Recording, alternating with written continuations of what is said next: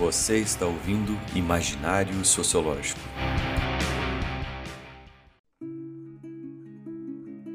Pessoal, aqui é o Márcio, conhecido já do Imaginário Sociológico, e seguimos aqui né, nesse projeto com, é, em conjunto com o Luiz Guilherme, que está aí já no, desde o episódio anterior e agora segue ad infinitum aí com a gente. Se apresente aí, Luiz. Oi, pessoal, tudo bem? Eu sou o Luiz, estamos aqui com mais um episódio do Imaginário Sociológico. Hoje que vamos tratar aí de um tema conceitual, vamos falar sobre o que é política, como que nós podemos abordar esse conceito.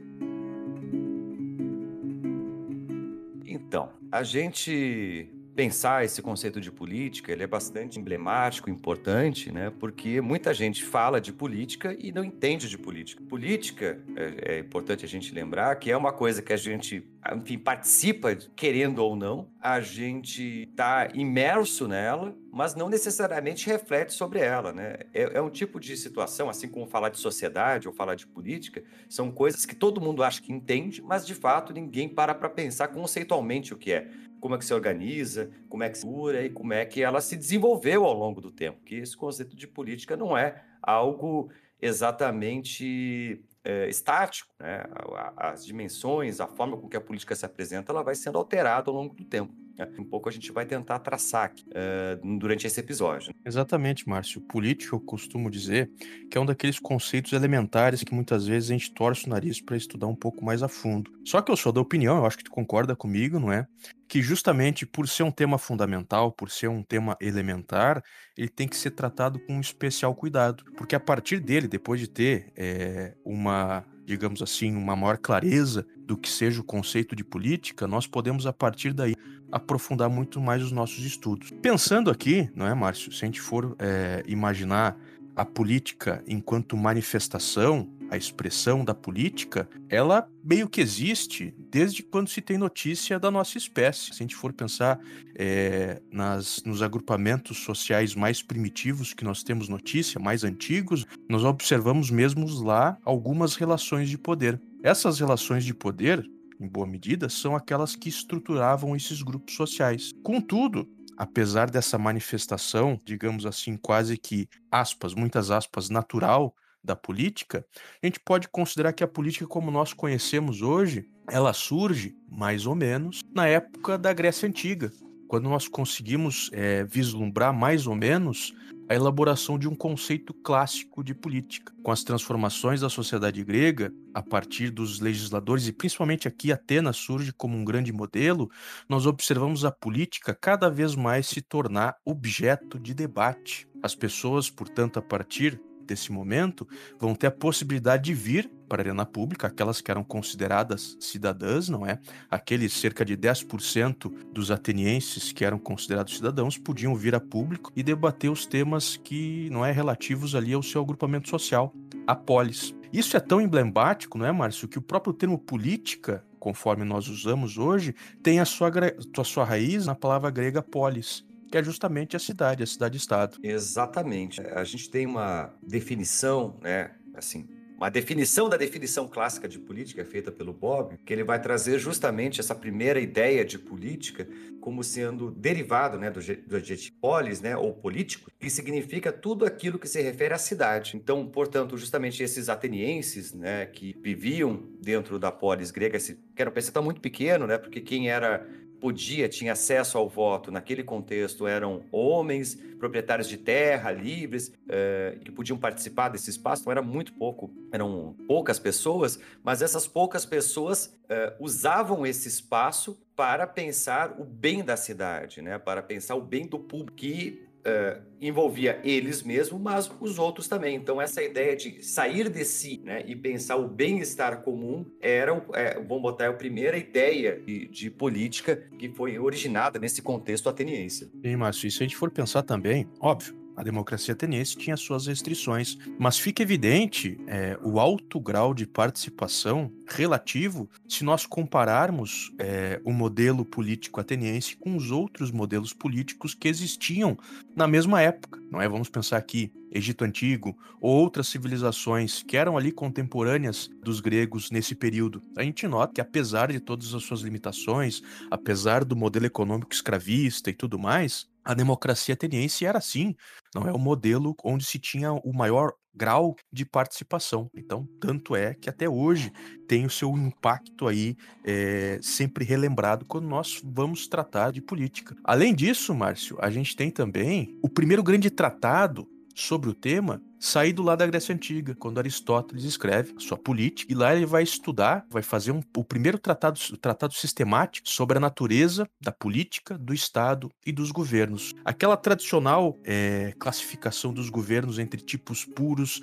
e tipos degenerados de governo, onde nós temos lá é, os governos de um só, de alguns e de todos. Não vamos entrar aqui nas minúcias porque não vem ao caso a gente explorar tanto assim os conceitos. A gente está mais fazendo aqui uma explanação geral sobre sobre o assunto. Lá mesmo, é, a partir das reflexões de Aristóteles e de todos os outros que vieram na sequência, nós observamos que a política, como tu bem lembrou, trata não só da arte de governar, mas também da condição das pessoas de participar das decisões que, que digam respeito ao grupo. Nesse momento, se a gente for pegar aqui alguns historiadores é, das ideias, e tantos outros pensadores que é, pesquisadores que se debruçam sobre esse tema, nós notamos mais ou menos um consenso. A gente encontra principalmente nos livros didáticos, a informação de que é nesse momento que surge a política tal qual nós prestamos referência. Então, sim, nós temos aqui uma manifestação que é praticamente ancestral, digamos assim, para usar uma palavra difícil, é da política. Desde que se tem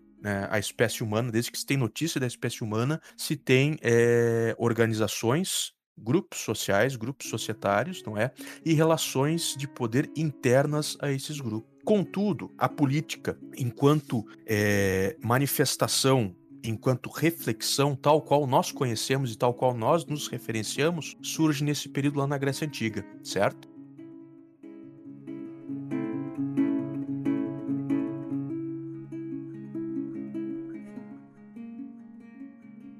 É, a, a, o poder, né, essa arte, o exercício do poder, ele é natural, vamos botar assim, das organizações humanas. Se a gente vai pensar uh, naquilo que a gente deseja eventualmente e que o nosso desejo individual passa por o convencimento do coletivo, por exemplo, né, quero, uh, vivo lá na minha comunidade, né? E eu tô afim de comer um urso. Eu tenho que convencer os outros caçadores da, da mesma comunidade a ir caçar um urso, porque caçar urso sozinho é impossível. Então eu tenho que exercer meu poder de convencimento, mostrar pós e contas, enfim, argumentar para que a gente se reúna e vá caçar aquele urso. Isso se torna importante dentro desse processo. Isso é uma ação política em si, né? Só que essa política voltada para o bem comum ou bem do Estado é uma coisa muito posterior, né? E ela vai se complexificando a partir da complexificação do próprio papel do Estado, né? Conforme a gente vai vendo, né, a, a política na Grécia, né, ela já tinha uma, uma, uma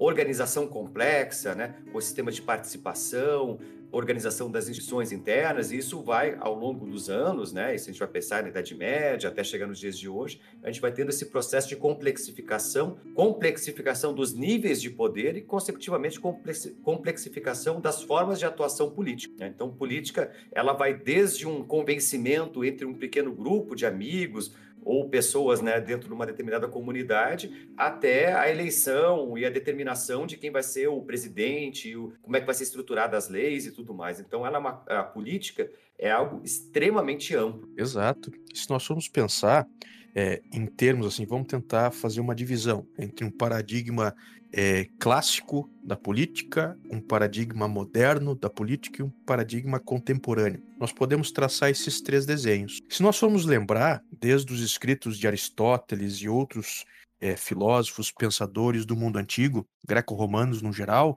nós observamos que a política ela era pensada, refletida a partir desse conceito de bem comum. O bem comum era o eixo estruturante da atividade política. O que nós observamos como tu bem lembrou, Márcio, é que conforme a sociedade se transforma, a própria ideia de política que as pessoas tinham também vai se alterando ao longo do tempo, vai se metamorfoseando. Quando nós passamos do mundo greco-romano para o medievo, para a idade medieval, nós temos ali uma tentativa de casamento, não é, do saber racional da filosofia, que é herdada do mundo antigo e que não desaparece, essa é uma interpretação errônea. O que acontece é que existe uma tentativa de casamento desse saber racional da filosofia filosofia antiga com o saber revelado das escrituras. E nós temos a elaboração de pensadores como Santo Agostinho e São Tomás de Aquino. A política aqui permanece girando sobre o eixo do bem comum, só que é adicionado nessa mistura a problemática da fé, o saber revelado das escrituras.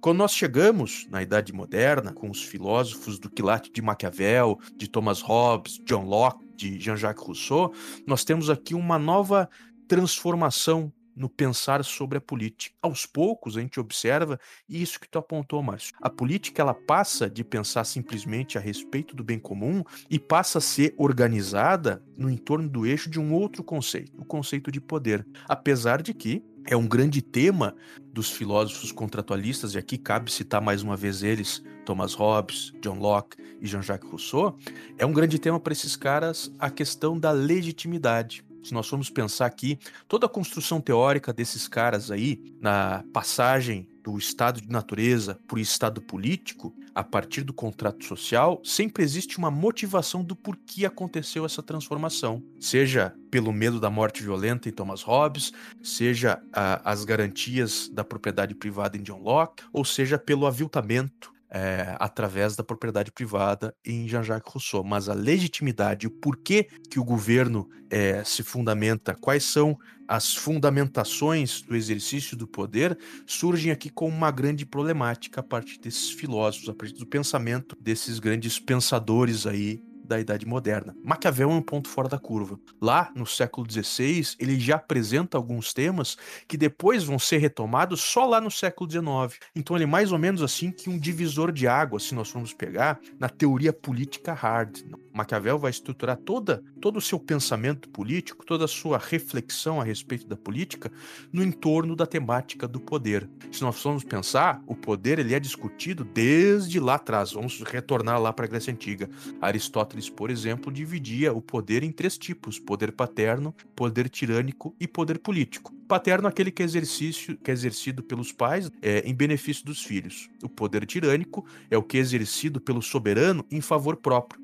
E o poder político só ocorreria nas formas puras de governo é aquele que é exercido em benefício de quem governa, mas também em benefício de quem é governado. Os contratualistas, posteriores a Maquiavel, também vão refletir a respeito disso. John Locke, por exemplo, vai apontar que a legitimidade do poder paterno é a natureza, seria algo natural, o pai ter poder sobre os seus filhos. O poder despótico, aquele que seria lá na nomenclatura aristotélica chamado de tirânico, ele se fundamenta a partir da punição, a partir do medo. Então, o poder é, despótico se fundamenta no medo da punição que aquela pessoa pode sofrer caso ela transgrida as normas. E o poder político John Locke vai dizer, não, que seria o, a legitimação do poder político seria o consenso. Nós temos aí, portanto, uma grande linha que vem lá desde as primeiras reflexões a respeito de política, chegando até as elaborações mais complexas dos contratualistas, refletindo sobre o conceito de poder. Justamente. É, pensar política é justamente pensar essa como o poder é exercido e que, de que tipo de poder estamos falando, né? Acho que essa é a grande é, reflexão que acaba vindo desse, dessa dimensão aristotélica e dos contratualistas. Porque se a gente vai pegar a partir da concepção de poder de cada uma dessas figuras e dos efeitos dessas concepções para pensar a organização do Estado moderno, a gente vai vendo é, essas influências aparecerem na forma das leis, da Constituição, dos princípios básicos que vão reger a nossa vida em sociedade a partir do Estado. Então, se a gente vai pegar, por exemplo, nessas dimensões, essas é, duas figuras, principalmente dos contratualistas, que são filósofos políticos, portanto, não são ainda analistas da política, mas que vão dar subsídios teóricos e filosóficos para a gente constituir as ideias de poder e política, Thomas Hobbes né, e John Locke são essenciais, são figuras essenciais para a gente compreender a organização do Estado moderno, porque a partir deles a gente vai ter tanto do ponto de vista prático a, a, o porquê do Estado existir, né, se a gente vai pensar no, no Thomas Hobbes e na sua percepção de que o Estado deve atuar, exercer o seu poder, a sua força para conseguir fazer com que as pessoas não sejam não se agridam, não se matam e, portanto, preservar a vida, né? que é um princípio fundamental do Estado, o direito à vida, né? A, o direito ao bem-estar, à integridade física dos corpos. E a gente vai entrar e pegando ainda figura que nem o John Locke, ele vai adicionar ainda a questão da liberdade, da propriedade, que são, são valores liberais que vão ser incorporados dentro dessa ideia de poder, de, daquilo que o Estado tem que sustentar e tem que usar o seu poder para manter e, e que vão estar nas cláusulas pétreas da nossa Constituição, naquelas cláusulas mais fundamentais que vão reger lá os princípios constitucionais da nossa Constituição e das demais constituições ao redor do mundo. Sim, Márcio, sem dúvidas. A gente tem que lembrar também, quando nós falamos desses caras, John Locke, né, Thomas Hobbes, lembrar do contexto problemático, volátil que eles viviam. É, a Inglaterra, nesse período, século XVII, passa por profundas e graves transformações. Então, cada um desses caras aqui elaborou explicações teoréticas do porquê que os estados existem. Por que, que nós, enfim, nos reunimos em sociedade e estruturamos, criamos essa coisa chamada de Estado. E aí, os contratualistas acabam criando um profundo rompimento com o pensamento político clássico. Nós vamos pensar desde Aristóteles e antes mesmo, né, nos relatos de outros filósofos anteriores, pensadores e tudo mais, a política era tida como algo natural ao ser humano. A reunião de indivíduos em sociedade e a sua expressão, a sua manifestação através do Estado era tido como algo natural. Os contratualistas vão dizer que isso é um grande engano. O Estado, ele é criado por nós, ele é um artifício humano. E aí que vem a grande sacada desses caras, principalmente de caras que estavam propondo mudanças sociais, como John Locke e Jean-Jacques Rousseau. Se o Estado, ele é criado por nós, ele não é uma expressão nem da natureza e nem da vontade divina, pura e simplesmente, ele pode ser transformado, porque ele é um artifício humano. Então ele pode ser moldado para atingir é, os fins que nós almejamos. Essa importância que tu lembrou, Márcio, ela é muito relevante. Esses caras, esses contratualistas, esses filósofos do contrato social, que a todo momento nós estamos aqui nos remontando, eles são fundamentais porque eles criam as explicações teóricas que depois se, se, vão se cristalizar nas instituições como por exemplo a própria ideia de propriedade privada, direito à vida, direito à liberdade, direito ao livre pensamento. Não estamos aqui querendo dizer, não é que as revoluções do século XVII, do século XVIII aconteceram por causa das filosofias, das teorias desses caras, longe disso. Os, os revolucionários franceses elegeram Rousseau como o primeiro revolucionário, mas não quer dizer que a Revolução Francesa tenha acontecido por causa das ideias do Rousseau. Mas é inegável que ele teve ali uma grande contribuição teórica, uma fundamentação filosófica, intelectual do porquê que aqueles, aqueles caras estavam fazendo o que estavam fazendo. É perfeito. Essa ordem né, de organização, isso é uma, uma dimensão importante quando a gente pensa nesses fatos históricos, sobretudo em revoluções, que muitas vezes a justificativa vem a posteriori, ela não vem Então se faz a revolução, se estabelece a revolução, os princípios revolucionários, e depois se busca uma justificativa teórica. Né? Uh, e se a gente vai pensar as figuras, né, os intelectuais que estavam de fato por trás da revolução, Danton, Robespierre, essas figuras é, importantíssimas da Revolução Francesa, que vão, digamos, eleger essa, o próprio Rousseau como uma, um representante um revolucionário e vão trazer outras ideias para dentro do debate entre os intelectuais que pertenciam à Revolução Francesa, eles vão beber muito nessa fonte desses contratualistas, desses todos, né? Tanto o Hobbes, quanto o, o Locke, quanto o Rousseau, vão fazer parte, de alguma forma, do modo de pensar que, que vai se cristalizar naquilo que a gente tem como Estado moderno, porque o Estado moderno, o princípio de organização do Estado moderno, sobretudo com essa ideia de, eh, de povo, de participação popular expandida, Lembrando que a gente, quando está falando da Grécia, quem, quem era povo na Grécia era meia dúzia de gato pingado. Né? Quando a gente passa para uma ideia de povo expandido, após a Revolução Francesa se estabelece todos os homens, né? e, e eram de fato homens, né? As mulheres eram cortadas ainda nesse período, mas todos os homens tinham eram iguais perante a lei e tinham direitos iguais, independente da condição social a qual pertenciam.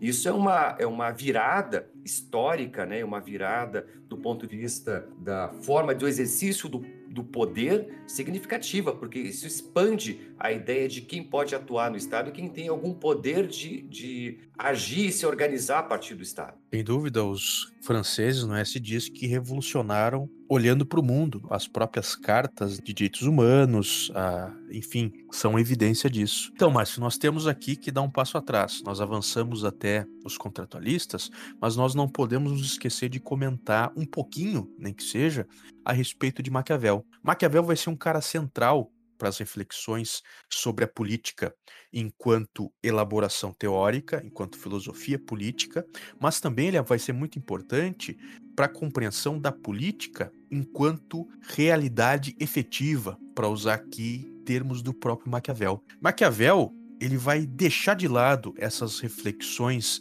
metafísicas sobre a política, que tentam refletir a política na sua essência. Não. Ele vai tentar refletir a política tal como ela se manifesta. Ele vai olhar, não é, Márcio, para a cara feia da política e vai tentar dar o nome aos bois. No seu famoso livro, O Príncipe, no qual ele endereça para o soberano de Florença, ele vai fazer ali mais ou menos um manual, digamos assim, de como o príncipe o político, o soberano, deve se comportar para conquistar o poder e se manter no poder, se manter enquanto soberano. Maquiavel também escreve, não é, olhando para o seu próprio contexto social, para o seu próprio contexto histórico, político e cultural.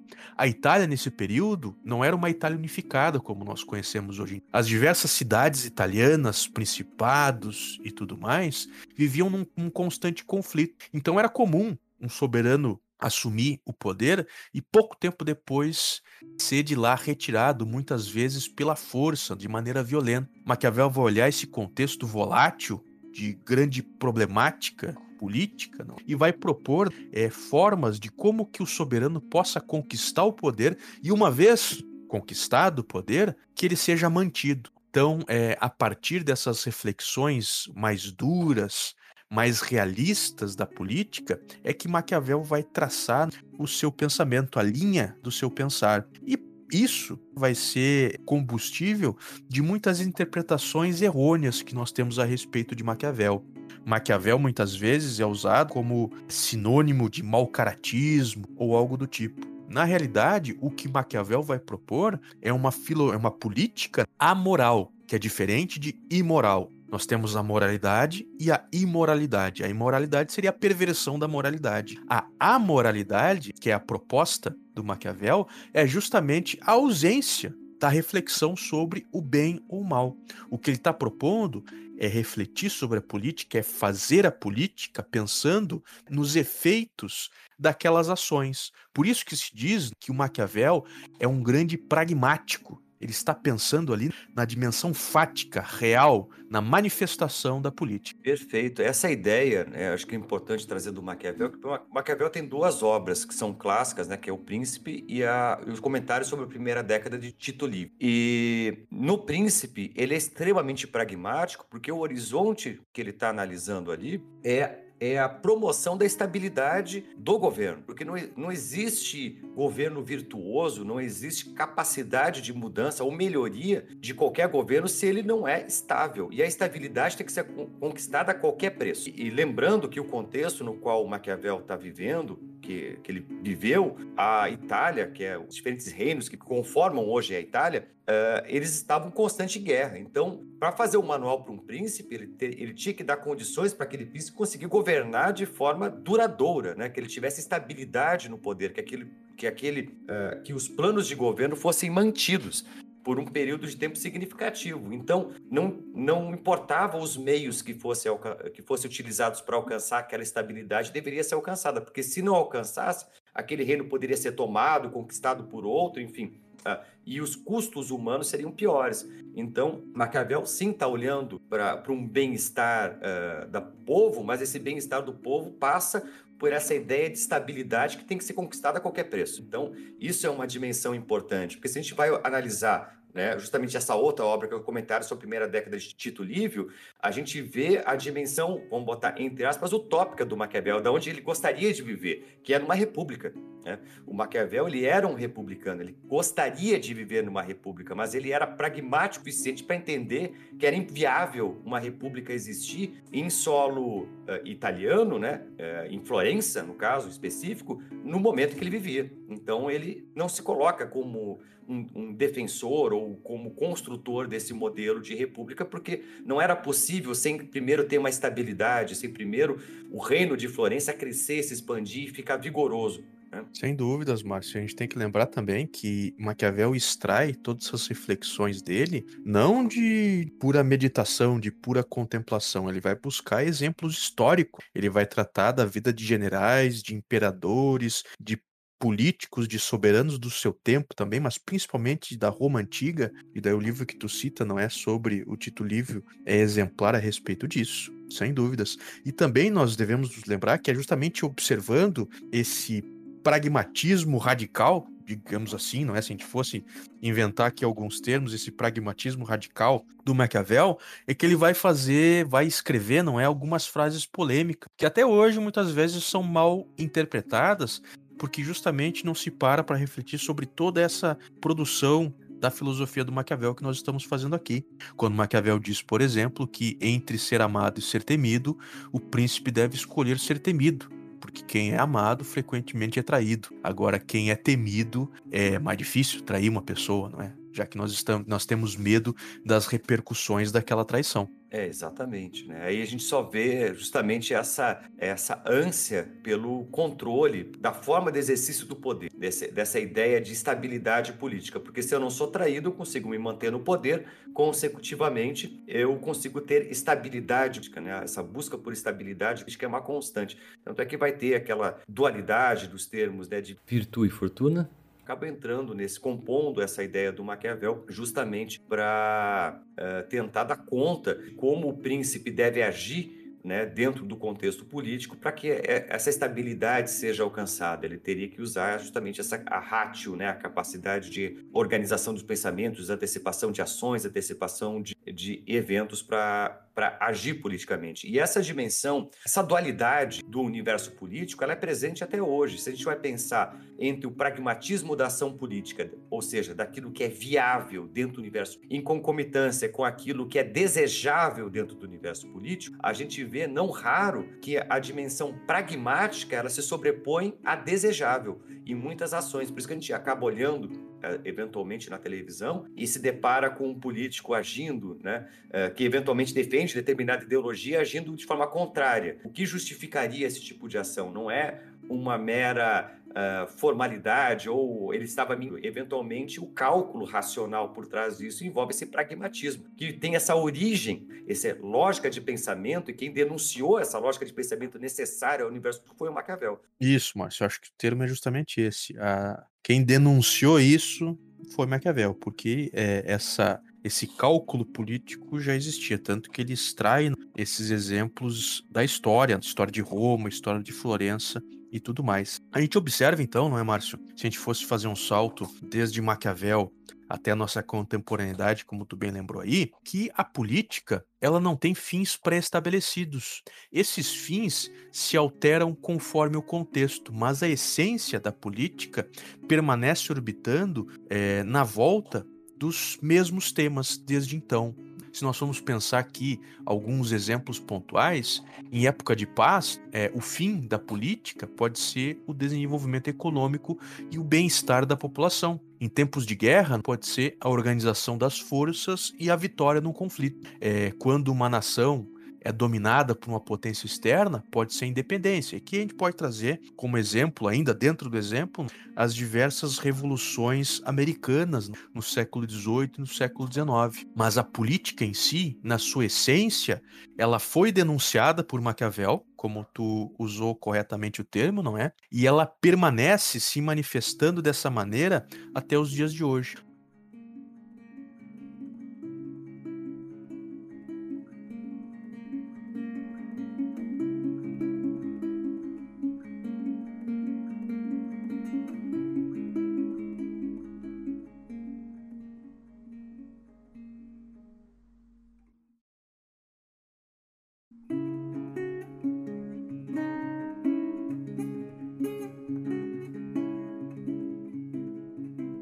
Nós temos, por exemplo, a interpretação de um polêmico autor chamado Carl Schmitt, onde ele vai elaborar a conceituação da dualidade política entre amigo e inimigo. O que que Carl Schmitt vai dizer para nós? Que a definição da política enquanto essência se articula na volta desses dois conceitos. Por exemplo, quando nós falamos de moral, nós falamos em conceitos de justo e injusto, bom e mal. Quando nós falamos a respeito da estética, nós temos outros dois conceitos que surgem, o belo e o feio, que estruturam os nossos juízos estéticos. Quando nós falamos de política, vai dizer o Carl Schmitt, nós temos que pensar em conceitos próprios da política.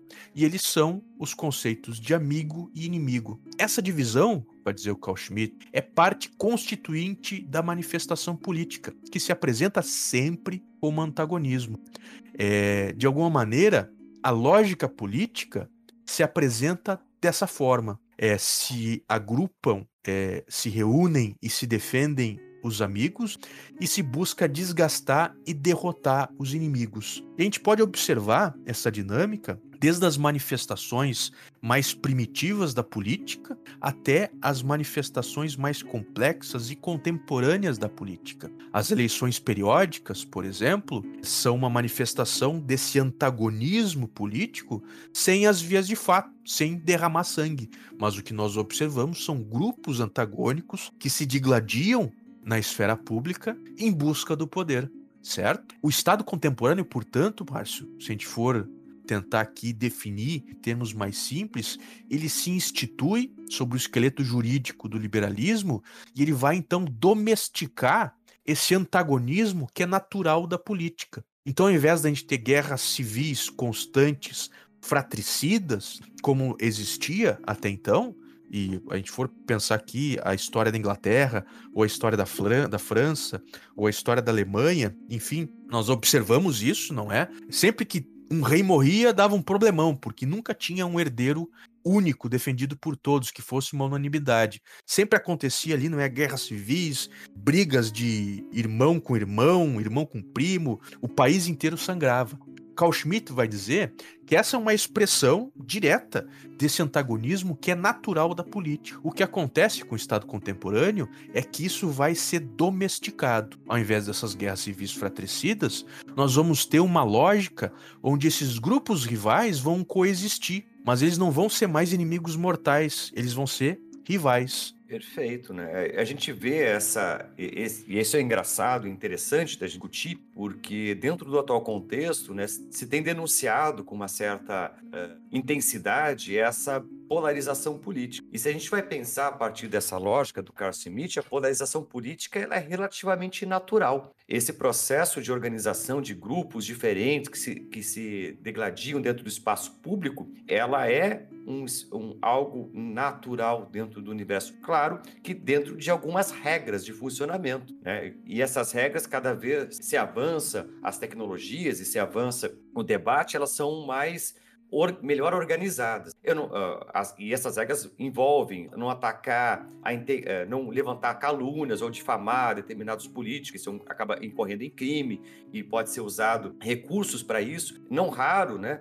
Quando a gente vai ver uma campanha eleitoral que começa a ter ataques muito agressivos de um candidato em relação ao outro, é comum um, o candidato que foi agredido ter tempo de retratação adicional dentro da campanha, seja no, na televisão ou no rádio, como uma medida de contenção daquele que está o agredindo. Então, esses processos que são mediados, claro, pela justiça eleitoral, eles acabam fazendo parte. Mas vejo que por trás desse, desse embate né, virulento, desse processo de controle, tem esse, essa polarização entre esses grupos. Tanto é que no, tem essa lógica última, né, que a gente acaba tendo como dentro do processo político, que é o segundo turno, que fica declarado dois polos políticos e eles se atacam e se, e se é, degladiam até que a eleição ocorra finalmente, né? Exato, Márcio. O que acontece é justamente nós temos hoje a domesticação desse antagonismo político. Carl Schmitt vai ser acusado de muitas coisas, mas nós não podemos acusar ele de elaborar um raciocínio raso, muito pelo contrário. O que ele está dizendo para nós aqui é algo de grande profundidade. Ele está nos dizendo que, da mesma maneira que a moral se institui é, em termos como justo e injusto, a política vai se estruturar em termos de amigo e inimigo. E isso é inevitável, isso é parte constituinte da manifestação política, esse antagonismo. Então, essa história de acabar do, com nós contra eles, na realidade é um grande papo furado. O nós contra eles é algo que é natural da política, se é que a gente pode falar de alguma coisa que seria, não é natural e não socialmente construído, mas nos termos do Carl Schmitt, sim, não é? Esse antagonismo é natural a manifestação política. Enquanto houver política, vai existir essa divisão. Essa divisão vai se expressar na busca pelo poder. Grupos distintos se reúnem a partir dessa lógica de amigo inimigo. Eu tenho aqui os meus amigos, os meus aliados, e os que estão do lado de lá são os meus inimigos, são os meus rivais, e nós vamos disputar o centro do poder. E aí, meu amigo, vale, como tu falou, Márcio, as regras do jogo. A gente observa ao longo da história formações políticas que vão permitir derramamento de sangue. As famosas vendetas italianas, ou como eu comentei agora há pouco aqui, não é a história sangrenta da Inglaterra, da França, da Alemanha. E nós temos também outras manifestações de instituições políticas, como os estados contemporâneos, principalmente no Ocidente, que vão tentar domesticar esses impulsos antagônicos dentro de regras pré-estabelecidas. Como tu falou, quando um candidato ele é ofendido né, na sua condição de ser humano ou quando se transgride a lei, pensando aqui no seu rival, aquele político, aquele candidato vai ter ali tempo de se retratar, vai ter tempo para ser para se manifestar, melhor dizendo, sobre aquele tema. Então nós temos aqui é, regras que vão aí colocar as regras do jogo em cima na mesa, para partir daí os atores políticos agirem. Eu acho que é, eu sempre tenho essa consideração quando a gente trata de universo e a gente tende, enquanto sociedade, a fazer justamente por desconhecimento o conceito de política, da forma de organização da política, fazer perguntas erradas e, obviamente, chegar nas questões erradas. Porque, justamente, quando a gente pensa em várias críticas feitas à organização política e ao próprio Estado, tem se criticado muito essa polarização política, esse embate, quando, de fato, esse não é o maior dos problemas, mas sim em que regras essa polarização política pode agir. Ou seja, a gente começar a discutir enquanto sociedade, pensar em padrões éticos, como essa polarização política pode adentrar dentro dessa espaço político, dentro dessa arena de luta política, de uma forma civilizada. Né? E o, como isso pode produzir né, e se organizar uh, a partir dessa ordem, né, a partir dessa nova padrão de comportamento que a gente pode discutir. Então, quando a gente fala, por exemplo, desse incremento de fake news, um outro debate, né, que a gente não vai entrar tanto aqui neste momento, mas, por exemplo, hoje, né, justamente pelo fato de existir as redes sociais, fake news e fenômeno ocorrendo influenciando a opinião pública, a gente pode, sim, enquanto sociedade, definir regras de modo a, conibir, né, ou inibir que as pessoas se utilizem desse tipo de mecanismo para fazer política ou para organizar política. Mas vejam, a gente não está atacando a polarização ou a forma de, de, de organização da política em amigos e inimigos, mas sim atacando o modelo ou aquilo que é legítimo dentro do, do, do, embate político, que é um outro debate, que é sim um debate importantíssimo de ser feito e que a gente não escuta muito dentro do espaço mais geral. Né? Isso aí, Márcio. E também vamos aproveitar e dizer que esse é o primeiro podcast de alguns que nós vamos gravar sobre essa temática da política. Esse foi um tema, um, um episódio que foi bastante conceitual, bastante teórico, mas outros mais pontuais, como é, a política contemporânea, as fake news, é, as regras do jogo, não é, vão aparecer também aqui. Nós vamos poder ter aí a oportunidade de conversar a respeito desses assuntos. Perfeito. É, teremos uma série aqui de política e esse é o primeiro e mais, vamos botar básico episódio, porque a gente está tentando aqui trazer um pouco do que é política e dos efeitos do poder, né? Então, os próximos virão a partir desse conceito, a gente vai estabelecendo outros debates e a gente vai, claro, à medida do possível e caso uh, tenham surjam também sugestões ou questões para a gente, vocês podem encaminhar através das redes sociais, né, e do, dos meios uh, todos que a gente tem aqui de contato. Isso aí, Márcio. Então hoje nós observamos, né, tentamos aí compreender é, o conceito de política desde a sua dimensão mais fundamental, na sua expressão mais fundamental, passando né, pelos períodos no qual o conceito de política foi refletido pelos pensadores ao longo da história, desde a Grécia Antiga, passando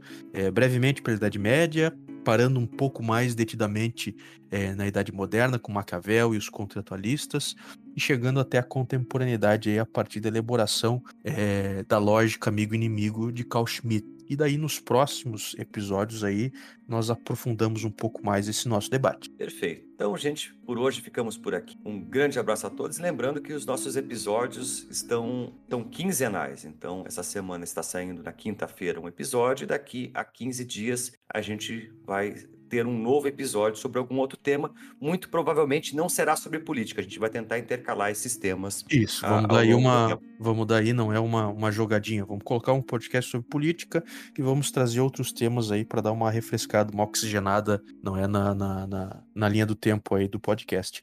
Convidando também o pessoal Caso vocês não nos sigam, nos procurem no Instagram, no Twitter, no Facebook. Nós estamos lá também nas redes sociais e vocês podem nos encaminhar dúvidas, sugestões para o no, nosso programa a partir desses meios. Perfeito. Abraço a todos, pessoal. Tchau, tchau, pessoal. Abração.